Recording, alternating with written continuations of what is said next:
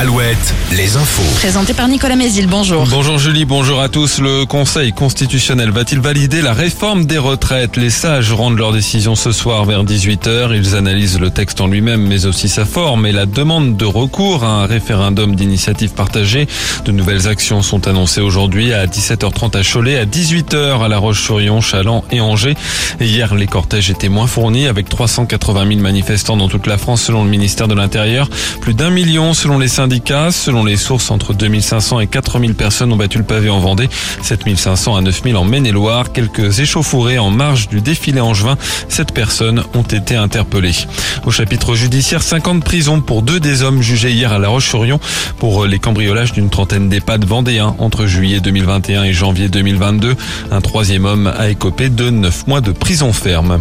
EDF suspend son plan d'embauche pour 2023 en cause des difficultés financières après des pertes records de 18 milliards d'euros l'an dernier. EDF prévoyait notamment 600 recrutements au Pays de la Loire et en Bretagne. Le Festival de Cannes a dévoilé hier la sélection officielle de sa 76e édition. Parmi les films en compétition, La Passion de Dodin Bouffant avec Juliette Binoche et Benoît Magimel, tourné en Anjou, notamment au château de Chazé-sur-Argos. Le foot, coup d'envoi de la 31e journée de Ligue 1 ce soir. Avec le match Toulouse-Lyon, Angers et Nantes jouent dimanche à l'extérieur.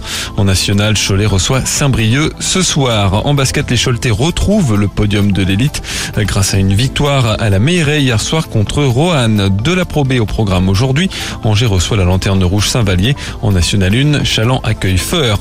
Le tremplin facétie ce soir à la longère de Beaupuy à Mouilleron le Captif. Quatre nouveaux talents sur scène. L'un d'entre eux gagnera une prestation lors du festival facétie le 9 septembre. Enfin, la météo, une perturbation nous apporte de la pluie ce matin.